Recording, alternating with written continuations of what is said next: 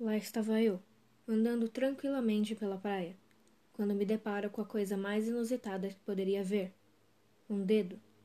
Eu fiquei parada por alguns segundos, apenas observando aquilo. Deduzi que era de um homem, por ter uma pele mal cuidada, mais grossa e pela unha ser curta. Até que me dei conta de que lá também tinha um anel, que era muito parecido a um que havia visto em uma de minhas viagens de navio. Fiquei a imaginar de quem seria aquele dedo e o que teria acontecido para tal coisa ter chegado ali. Decidi voltar para casa. Não queria ficar pensando naquilo.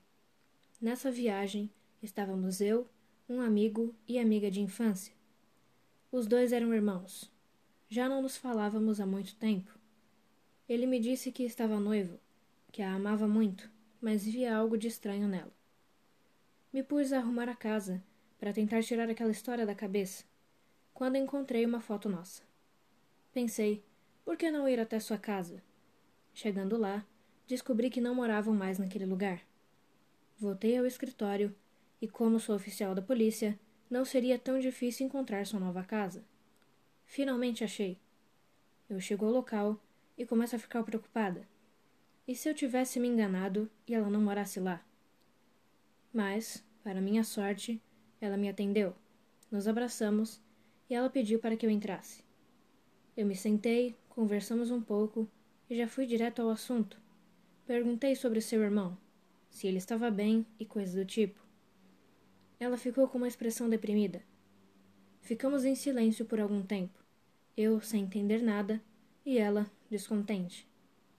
Até que começa a me contar a história.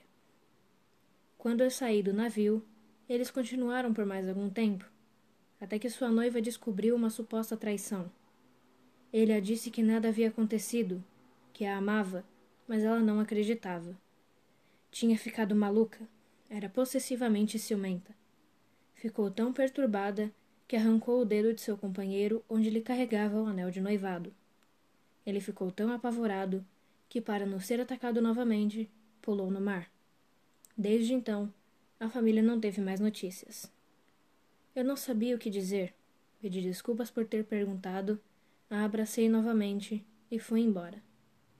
Fiquei abismada com aquela história. Nem sabia como reagir.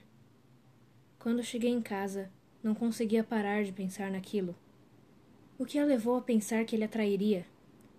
Eu realmente não sabia o que fazer. Era tudo tão confuso. Os fatos não se encaixavam mais. Pela primeira vez, pensei em desistir. Mas, quando eu achei que não tinha mais jeito, uma ideia me veio à mente. Por que não investigar mais um pouco? Fui até o porto onde tinha feito aquela viagem, dei as informações necessárias e eles conseguiram achar as câmeras de segurança daquela mesma noite. Foi quando eu reparei que ele havia entrado em um quarto diferente, de uma mulher. Sentou lá e eles começaram a conversar. Passaram-se alguns minutos até que eles se levantam, se abraçam e. Espera, tinha mais alguém ali. Era sua noiva. Estava observando tudo. Provavelmente sem escutar nada, e acabou achando que ele fosse traí-la. Agora eu já sabia o porquê de tudo isso. Mas onde ele estaria? Esse era um caso que não sabia como resolver. Não tinha nenhum indício nem nada. Passaram três anos desde aquilo tudo, até que ela me liga, desesperada, e diz com dificuldade que ele havia sido encontrado, em uma situação de vida ou morte, em outro estado. Provavelmente tentou se esconder lá para se livrar da situação, mas não teve muita sorte. Decidi não me intrometer indo até o hospital. Depois de alguns meses, recebo a notícia de que ele havia se recuperado.